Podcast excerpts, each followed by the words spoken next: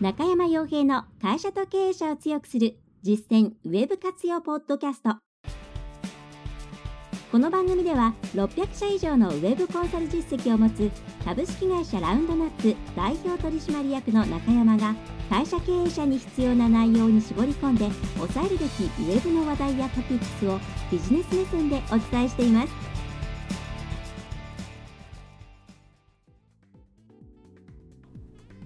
皆さんこんにちは、え中小企業専門にウェブのマーケティングやウェブのコンサルティングという形で支援を行っておりますランドナップコンサルティングの中山です。えさて今回もですね、中小企業、小規模事業者の方々のために、え皆さんが役に立つような内容を、えお届けしたいと思います。はいえさて今回じゃどういう内容にしようかなと思ったんですけれども最近 Google のこうアップデートとか、えー、いろんなそれに伴ってさまざまなそうですね、協調スニペットとかですね、えー、そういった、うん、Google の検索結果の変化などがあったので、それを受けて、皆さんにですね、えー、ぜひ押さえておいていただきたい、えー、Google のこれからというところと、それから、えー、こういう行動をとっていただくと、うん、いろんなところでこれから、えー、より良い決断ができるようになる。これは検索エンジンからの集客というところに限った話ではありますけれども、えー、というところについてお伝えできればというふうに思います。えまずですね、えー、皆さん自分のですね商売に関して、えー、考えておいて考えていただきたいんですけれども自分の売っている商品やサービスを検索している人がどんな検索結果の画面を見ているかっていうのを今すぐに想像することができますでしょうか頭の中できっとこんな検索結果になってるに違いない。それは、えパソコン版、パソコンで見た時の広い画面と、それから、モバイルですね、狭い画面で見た時両方ですね、について、どんな検索結果になっているのかっていうのをですね、ちょっと想像してもらいたいんですね。はい、これはものすごく重要なポイントで、言ってみれば自分のお店の途中にある道がどんな風になっているのか、ガタガタ道なのか、上り坂なのか、それとも平坦で見通しのいい道なのかっていうことを、まあ、知っているのと知らないとでは、そこに対してこうプロモーションとか事前に与える情報とか、さまざまなものが変わってきますよね。それと同じように、皆さんのお客さんが、えー、ね、皆さんが現れる可能性がある、まあ、すでに検索で上位に出してていれば、現れているわけですし、あるいはこれから狙っていこうと思っているキーワードにおいて、一体どういう、え、姿でそこに現れているのか。その検索結果がですね、というものを、え考えて、え、見たことってありますでしょうか、はい、ちょっと想像してもらって、それから今ですね、あの一旦動画止めてもらってもいいので、えー、こう実際に検索を、特にスマホですね。はい。B2B でもスマホで最初の情報収集をするというケースはとても増えているので、最初の接点としてはスマートフォンというのは非常に重要になっています。それは昔は B2C だけだったと言われていますけども、B2B も同じなんで、まあ、どの業種の方もですね、ちょっと手元のスマートフォンで、え検索をしてもらって、え自分の、まあ、こういうキーワードだろうなっていうものを入れてもらって、会社名とかじゃなくてですね、潜在顧客を開拓していかなきゃいけないんで、えー、まあ私だったらウェブコンサルティングとかですね、そういったもので検索をして、どうやったら、どういうふうに自分のところにたどり着いているのかなっていうのを調べてもらってもいいでしょうか。あるいはそれ以外に、え、こういうキーワードでうちはたくさん集約逆できているよというキーワードを認識しているという方であれば、そのキーワードでもやって、想像した後に見てもらってもいいでしょうか。で検索結果っていうのは、まあ、今ほとんどパーソナライズされていません。昔はよくパーソナライズされているとか、自分のよく見るページが上の方に出ているよということになっていたんですけれども、まあ、今も Google が公式にほとんどそういう形のパーソナライゼーションはしてないよっていうふうに言っています。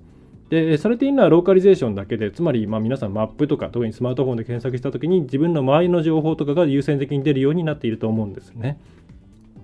そういうローカリゼーションに関しては行っています。まあ、かなり行っていますけれども、パーソナリゼーションに関してはもうほぼ行っていないということなんで、えー、皆さんが見ている検索結果がほぼほぼお客さんが見ている検索結果だというふうに思っていただければと思います。はい、で、まあ、これがですね、一致しているっていう方はですね、まあ、すごく素晴らしいことで、意外とそれがこう思ってたようなものじゃなかったっていうケースもあると思うんですよ。で、それはとても危険な状態で、で、おそらく、え、こうなってるの？こんなものが出てるの。1位だと思ってたのにここにしかいないの。とか意外とあのなんだろう。めあの順位そんなに高くないけども目だ目が目立つところにいるよね。とかうち意外なところになんか写真出てるんですけども。とかいろんな発見があると思います。で Google の検索っていうのの、うん、イメージが頭の中で、まあ、こう検索してですねシンプルに、まあ、広告とそれから検索結果がずらっと並んでるよっていう状況で止まっている方っていうのはすごく危険な状態です。なんでかっていうと今の検索結果っていうのはそういうものではなくってもっとさまざまなものが表示されているからなんですね。そしてそのさまざまなものからの流入、まあ、集客とか露出っていうものがどんどんどんどん重要性を増しています。これは、えーまあ、SEO をなりわいにする方であったりとか、昔から検索エンジン対策を行ってそ、えー、そこから集客を成功させている方にとっては、まあ、ちょっとですね、悩ましい問題でもあるとは思うんですね。今まで自分たちが頑張って築き上げてきたものが、Google の仕様変更によってそれが崩されてしまって、っていう、えーまあ、側面もあるんですけども、とはいえ、Google としては、これは Google を盲信しろってことではなくて、さまざまな自分たちでキュレーションというかですね、まあ、その要素として出していく要素、ものですね、検査結果に新しいいろんな見せ方を投入していくことによって、ユーザーのうん自分が必要な情報にたどり着くための、まあ、手段を提供していく、その方向で進んでいっています。はい。えー、だこれからの SEO っていうのは、まあ、これからというか前からなんですけれども、っていうのは、いわゆる順位を上げて、クリック率を上げて、まあ、クリック率はそれはそれで重要ですけど、まあ、順位を上げていくっていうところだけを考えている昔のレガシーな SEO っていうのはとは全く違ってもちろん順位を上げていくことは重要なんですけれどもユーザーがさまざまなところを見ていきます。例えば一番分かりやすいのは、えー、マップですよね。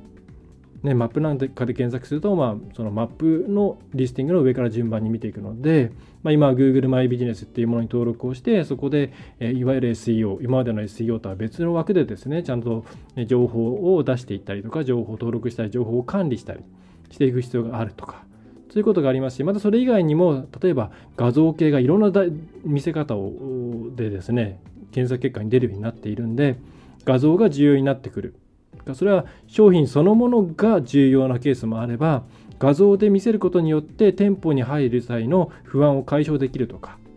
例えばなんとなくこううん敷居が高い印象がある、えー、鍼灸とか整体とかですね。それになってくると中の写真とかどういう雰囲気かっていうのが分かることによってあこんな感じだったら行ってみようかなっていうふうになりますよね。はい。でそういうそういう意味での写真とか動画とかも含めて、え、いかにして自分たちを Google が今こういうものを見せてるよっていうものにしっかり追随して出していけるかどうかユーザーがこの辺にこういう情報があったらいいよねっていうところに自分たちを出していけるかどうかっていうのが SEO として非常に重要な部分になっていてそれがもう順位っていうところそれよりもおそらくもう大きいような状況になっちゃっています。これから SEO っていうふうに考える場合には、まあ、サーチエンジン、まあ、現実的に言ったらほぼ Google ですけれども、Google に対して Google を使って何らかの形で情報を得ようとしてくる人たちに対して適切な場所にできるだけ自分たちの、えー、適切な情報を出していくためにはどうするかっていうことが SEO になっています。はい、はい、で、まあ、こうちょっと言い方として難しい部分があるので、まあ、端的に言えばもう今順位だけの時代ではないので、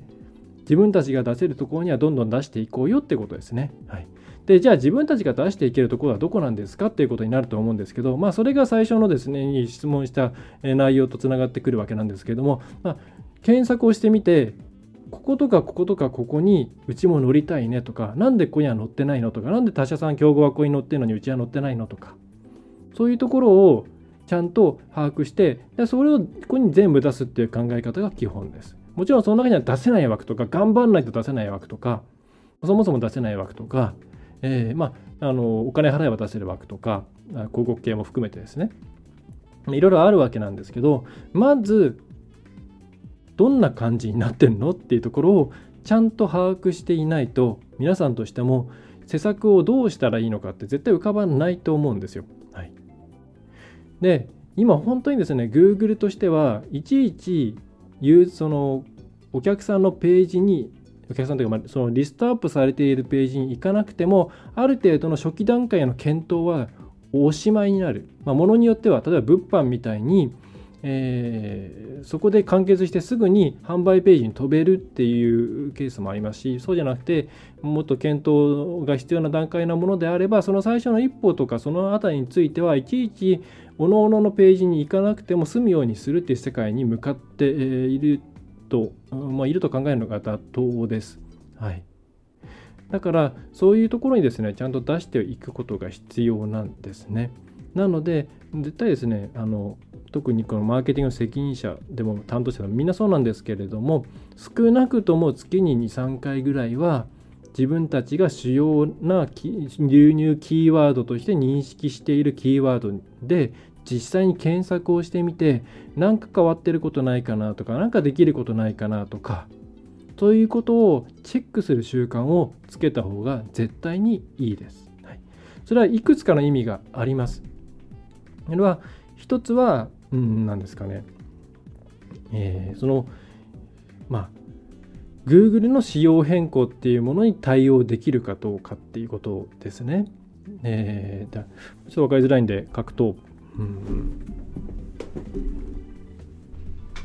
まあ、例えば1つ目としてはこの目でするかな、はい、その Google の仕様変更っていうのが、まあ、今回もちょっと話題になりましたけどもある、えー、仕様あ仕様違うな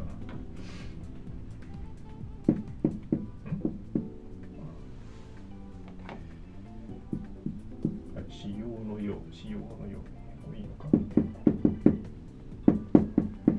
まああるいは機能追加だったりしてこの検索結果がこうあった時に、まあ、今まではね皆さんもこうタタリストになっているっていうのを想像してたと思うんですけどだからこのところにこう大きなですねフィーチャードスニペットと呼ばれるようなでっかいのが載るようになったりこの辺にですねなんかショッピングが急に出るようになったりとか、えー、それから新しくですねこの辺最近で言えばストーリーとかですねいろんなものが出るようになったりとか、まあ、こういう Google がいろんなトライをしていますのでそれに早く気づくことができる。ね、なかなか Google のなんていう SEO の情報とかってよく分かんない内容のものが多いじゃないですか専門用語が多くて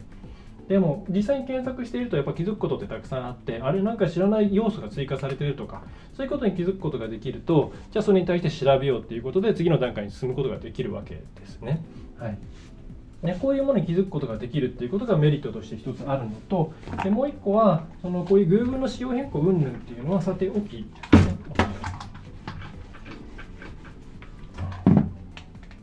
でもう一つ、えユーザーのユーザーの仕様変更じゃないですけどもユーザーの変化にも気づけるっていうのがあります、はい、ユーザーの変化っていうのはよくこれはインテントと呼ばれる、えーまあ、インテントですね。である検索キーワードに対して、えどういうこう内容を返すのかっていうのはユーザーのなるべくニーズを拾うように Google が AI でですねいっぱいいっぱい学習をしているわけなんですけれども、えそれがやっぱりもう今季節ごととかですね、まあ、そういう、まあ、時節ごとぐらいにどんどん変わってきます。ある言葉に対してそれに対して必要とする情報っていうのは、うん、そのアルゴリズムの変更とかそういうものではなくてやっぱりそれは季節ごとに変わっていくものですから例えば、えー、子供服っていう内容であったらその、えー、子供には七五三っていう内容であったらその季節ごとにお勧めしてくるものも変わってきますし、えー、何でしょうね、えー、パーティーとかになってきたらやっぱ変わってくるわけですよね。そういう変化っていうものをちゃんと体感していくためそれからあるところでやっぱりですねこういうキーワードに対しては販売っていうよりも情報提供だとかですねえー、あるキーワードに関しては今までは情報とか会社そのものを出していたけれどもこれに関してはもうすぐ販売のページを出した方がいいみたいな風にインテントが大きく変わる場面もあります。そうなったら結構自分のサイトがあの、まあ、順位が上がったり下がったりしてしまうわけなんですけどで順位が上がったり下がったりしなくてもそのユーザーの気持ちが変わったことにちゃんとついていかないとそこに皆さんのホームページには来てくれないですよね。はい、結構その変化が激しいのでそれにそのインテントの変化に対してちゃんとついていくいけるようにするためにユーザーのニーズについていけるようにするために定期的にちゃんと自分たちが重要だと思っているようなページに関しては、えー、チェックをして体感して感じていかなければいけないっていう趣旨になりますね。はいまあ、そういうこともあるんででまた Google としてはもうこのですね検索結果の中にいろんなさまざまな自分たちのものを出していく出していくっていう方針を変えるとはもう思えないですね。でむしろ強化していく方向だっていうのは、うん、出している時の内容とかなんかを考えていくと、まあ、顕著だなと思います、はい、で例えばですね、えーと、今日ニュースでちょっと出ていたあんまり最近楽天の話題ばっかりで、えっ、と、隠れているんですけど、まあ、これは、えー、っと、テッククランチさんかな。まあ、ポインティっていうですね、えー、実店舗へのネット活用をスタート、えー、支援するスタートアップを買収するという話が出ています。で、まあ、これ、えーまあ、この辺りが、もうこのさっきの Google の中で、えー、検索結果の中で基本的に振りますよっていう。まあ、最終的にはそのやっぱりユーザーとしては生の情報が知りたいんで、もちろん皆さんのホームページに来るわけなんです。来る来ることになっちゃうと思うんですけど、まあ、Google としてはなるべくそこを、その最終最終的にこうホームページを見て決めるっていうことは多分うんユーザーとしては大変だろうとストレスだろうとという前提でそこまでのお膳立てをなるべく自分たちの AI とかそういうものを用いて楽にしてあげようっていう趣旨なのではないかと推測しますが、まあ、ということもあって、えー、まあ、その傾向は変わらないと思います。でちょっと戻すとでこのポインティっていうものを買収しました。これがまあほぼほぼ今日なのかな。はいまあまあ、日本にはですね、じゃあすぐなんか営業あるかっていうと多分ないんですけど、えっ、ー、と、あ、今日じゃない、2週間前かの記事です。まあ、あんま話題になってないですけども、これが結構、Google のこれからっていうものをかん、まあ、考えるにいいかなと思います。まあ、これ、大体210億円ぐらい。まあ、そんな、だから、高くはないのかな。うん、で、これどういうものかっていうと、まあ、実店舗支援って書いてありますがなんか Google がですねお店に行ってこうやって SEO をしたらいいよとか教えるとかそういうことではなくて、まあ、昔日本ではそういうことやってもろに失敗しているわけなんですけど人筆とかですね。みんなのビジネスオンラインだったかな、えー、中小企業向けに安くいろんなことをやってあげて失敗していますけど、まあ、もう全然違う方向で、えー、まあ、グローバルでやろうとしているのが、まあ、これですね。でポインティっていうのはうんと端的に言えば、えーと、ローカルのさまざまななんか EC ショップとかやっていないいろんなお店の在庫っていうものを Google の検索結果に載せてあげることによって、えー、簡単に、えー、ネットからの、まあ、集客当然ネットで売れるわけではないのでそういう仕組みをそういう仕組みではないのでネットから、まあ、あのこの店舗にその商品あるよっていうことを教えてあげて来店を促進するっていうサービスです。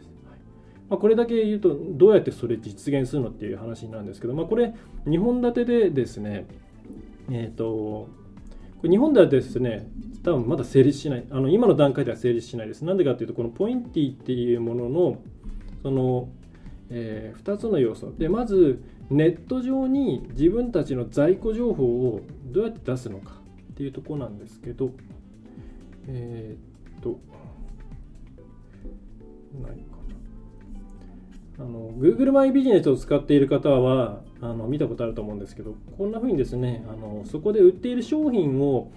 下に出すことができるんですね。えー、っと、こっちか。はい、ごめんなさい。えー、この右下でくくってある部分です。これ公式のページですけれども、でここに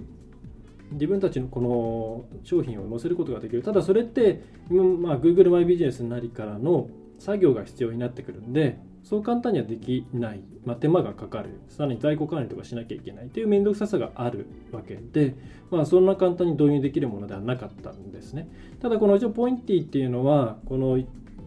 載っている一番上のこのデバイスですね、これを、その対象とする、えポスシステムですね、スクエアとか聞いたことある方いらっしゃると思うんですけど、そういうポスシステムと連動させていれば、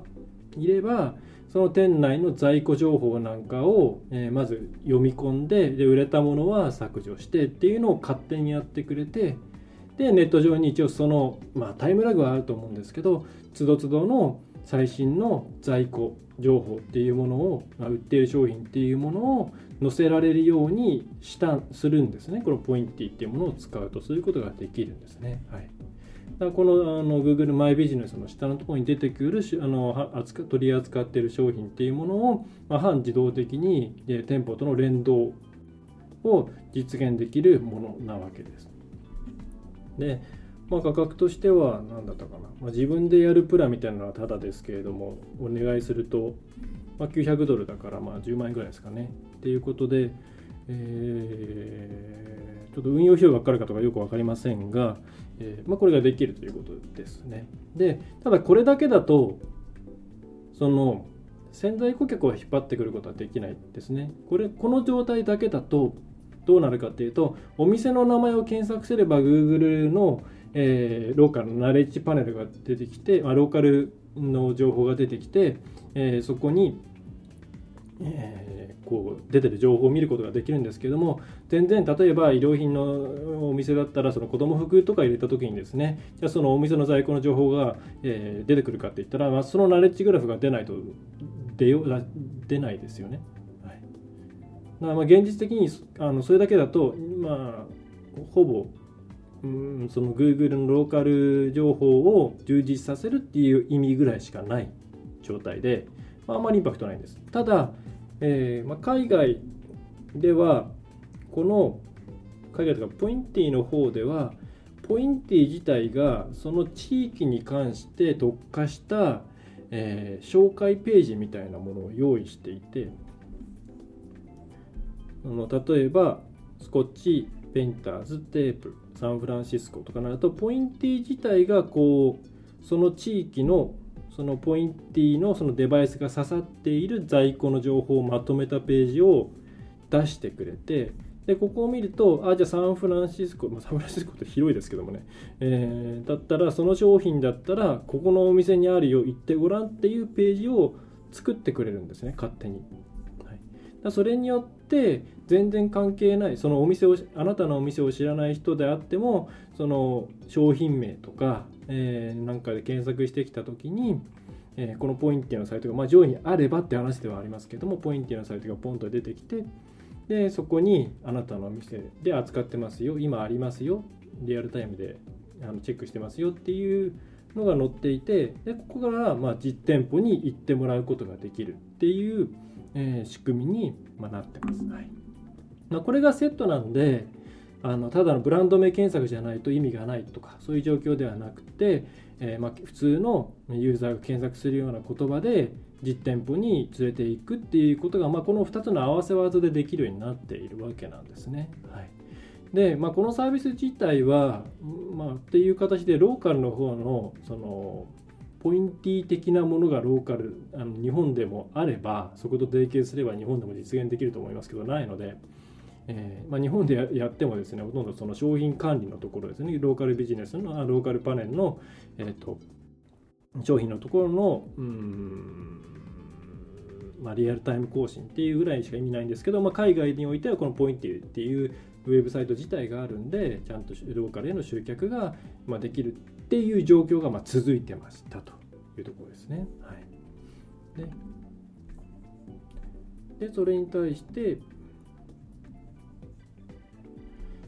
それを今回 Google さんは買収しましたということですね。でじゃあ何のために買収したするかって言ったらもうこっち方向を攻めるからっていうことに他ならないですよね。しかもタイトルとしてもまあ一応実店舗のネット活用を支援するっていうことなんで、えー、軸足としては実店舗にあるわけですよ。でつまり、まあ、Amazon とかそういう通販サイトがたくさん幅利かせている中でやっぱり実店舗で買うっていう需要もあるでしょうと。でそこに関して Google は攻めていこうっていうことなのではないかなと思います。だから従来の実店舗でじゃあ実店舗に集客するんだったらホームページ作って運営してじゃランキング上げていってそこで地域名プラス、えー、その、うん、実現したいことなんかをき、えー、検索したらそこで、え、上の方に行くからそこにアクセスをしてでそこから中見ていいと思ったらとあの実店舗行ってみるよみたいなプロセスを全部すっぱ抜いてですね。はい。おそらくなんかローカルで欲しいものなんかとか知りたいサービスとかとを検索したらそこで Google がおそらく何らかのこうあの新しい領域にですね情報を出してあなたの近くのこのお店ではその商品を扱っていますとかあなたの近くの、えー、8キロ以内のこことこことここにこういう、えー、商品とか類似しているものがありますとかこういうものを出してくる可能性が非常に高いですよね。となってくると今までのショッピングに関しては、まあ、ショッピング広告出したりなんかなりして、まあ、まとめサイトみたいなのはある意味できていたわけですけどもそれと同じような感じでローカルに関しても Google の検索画面内で完結する形でお客さんを実店舗に誘導するっていう仕組みを作ろうとしているような、まあ、流れですよね。実際これがどう転んでいくか分かんないです。Google って結構買収はしたけれども意外とものにしてないみたいなものもあるんで実際やらないよっていうケースもあるかもしれないんですけど少なくともまあ210億円とかかけて買収してやろうとしているっていうことは Google としてはこれ先も、ね、Google の検索結果画面自体をきちんと充実させていってでその結果として Google 検索って便利だねという状況を作っていくという、まあ、この方向性が変わらないっていうふうに考える、まあ、一つの大きな材料になってくるのかなというふうにこのニュースを見ていて感じました。はい、だこういう流れがもうあるのでもう皆さんとしてはもういちいち順位とかそんなのを気にしてる場合じゃなくていかにユーザーが、どうこうどういうふうに動いていくのかっていうのを把握してそこに対して自分たちが露出できるところできちんと露出露出をできるようにすることっていうのがものすごく重要になってくるんですね。で、えー、例えばですねまあ、これは、えー、Google でこうと思う。まあ、例えばレストランとかで検索することってあると思うんですね、携帯で。これ、携帯のエミュレーションの、えー、エミュレーションしてる画面ですけれども、そうするとまあ近くのレストランが出るわけですね。でもちろん Google マイビジネスのをちゃんと設定して、えー、現在営業中、営業時間中かどうかっていうのは非常に重要な情報なんで、そこを充実充実させるとか、それは重要なんですけど、それ以外にもですね、こうやって見ていくと、えー、こういうですね、例えばこういう、まあ、これはグルナビさんですけれども、グルナビさんの見せ方として、結構こういう1枚目の写真が重要な感じになっているんで、グルナビ使っている場合には、この1枚目の ,1 枚目の写真でいろんなテストをするのってすごい重要になってきますよね。はい、そういうことを気づくことができますし、こうやって見ていく中で、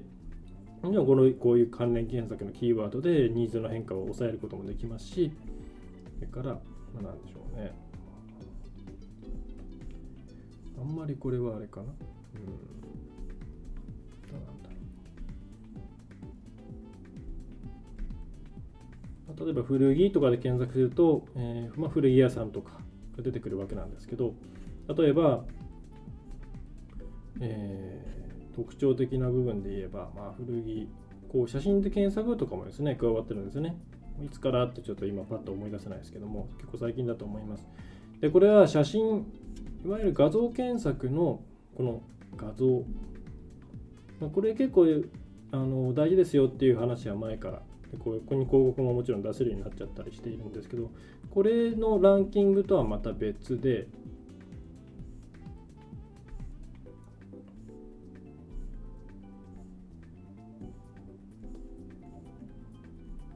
こ現在地付近ってありますけど、まあ、要はですねこれも、えー、ローカル検索と絡んでるわけなんですね。はい、でしかもこの順位って決してここのこことは一致しないんですよ。だってもし一致するんだったらこのリサイクルブティック ABC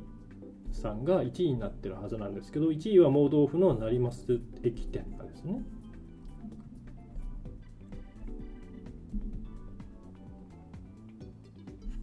でその盲導夫さんはまあ4位なわけです。4位だけど1位にいる。で、おそらくこれはどういうことかっていうと、その一番最初に表示させるように設定している画像の内容を Google が AI で、えー、チェックしていて、それが古着っぽい、古着屋っぽいようなものになっているものを優遇してるんだと思います。ね、だからここのリサイクルブティック ABC 式店さんは開いてみると、まあ、画像がないんですよ。つまりこれは、えー、ストレートビューから持ってきた画像ですからね。まあ、これで、ここで1位になってるのはいいですけれども、画像、古着っていう画像とか雰囲気が重要なポイントになってくるここの部分において、出せてないっていうのは大きな機会損失ですよね。だとしたら1枚目の画像をちゃんと登録しておくことが重要になってきますよね。そういうことがこれがあるっていうことだけでまず施策として成り立ちますよね。はい、でこれ似たようなものっていろんな要素があります。あのホワイトボードの方でちょっと書いたインテントで言えばですね、まあ、よく私が自虐も込めて 自虐なのかな、え言いますけど、ウェブコンサルタントで検索をするとですね、昔はウェブコンサルティング会社のホームページばっかり上がってきたんですけど、もう何年も前からですね、この広告はちょっと除いて、ウェブコンサルって何っていう話ばっかりなんですよ。ウェブコンサルト、あとウェブコンサルタントになるためにはどうしたらいいのかとか。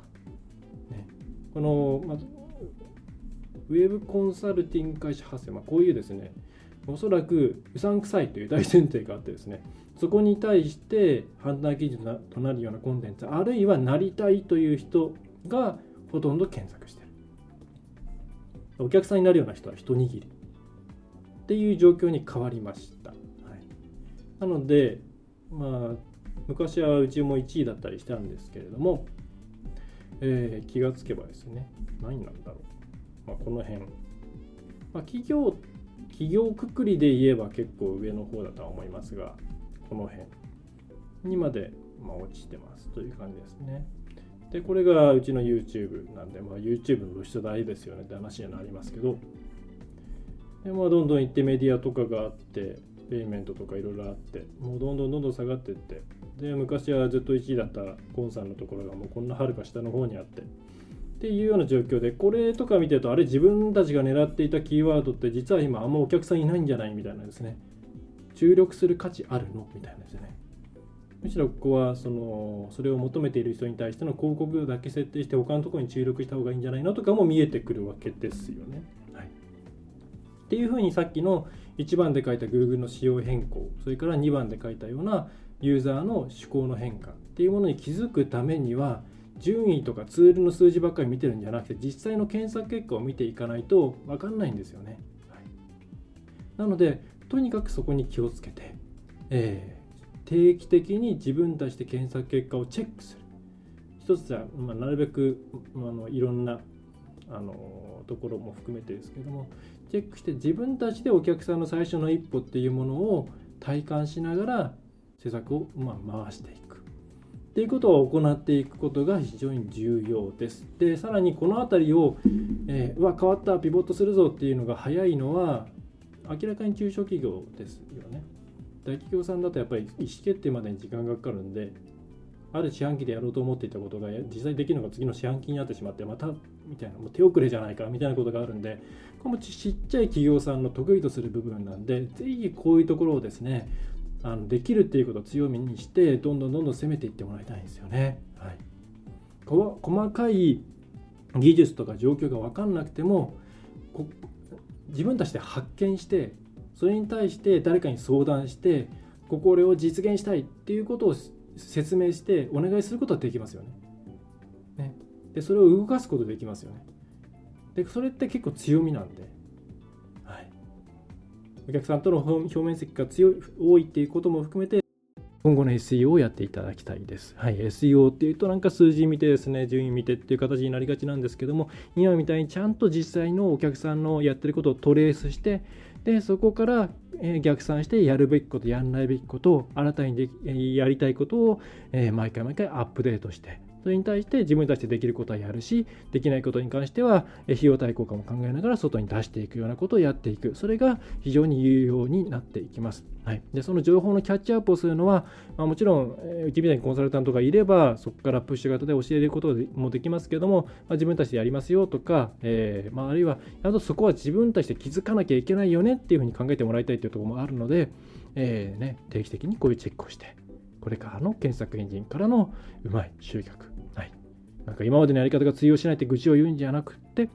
これからの時代に対応していく、ユーザーの求める姿に沿っていく。はい、本当に、それまあ、Google っていうのはちゃんとユーザーの行動をいろんなことを考えて解析したその結果を出しているので、ユーザー中心って考えたら Google のやり方に大きく、えー、背くっていうのは、まあ、むしろユーザー軽視なんじゃないかというふうに私は思ってます。ね、なので、まずはちょっと自分たちの思い込みを排除するためにですね、スマートフォンで今すぐいろんなキーワードを検索していってもらえればと思います。はい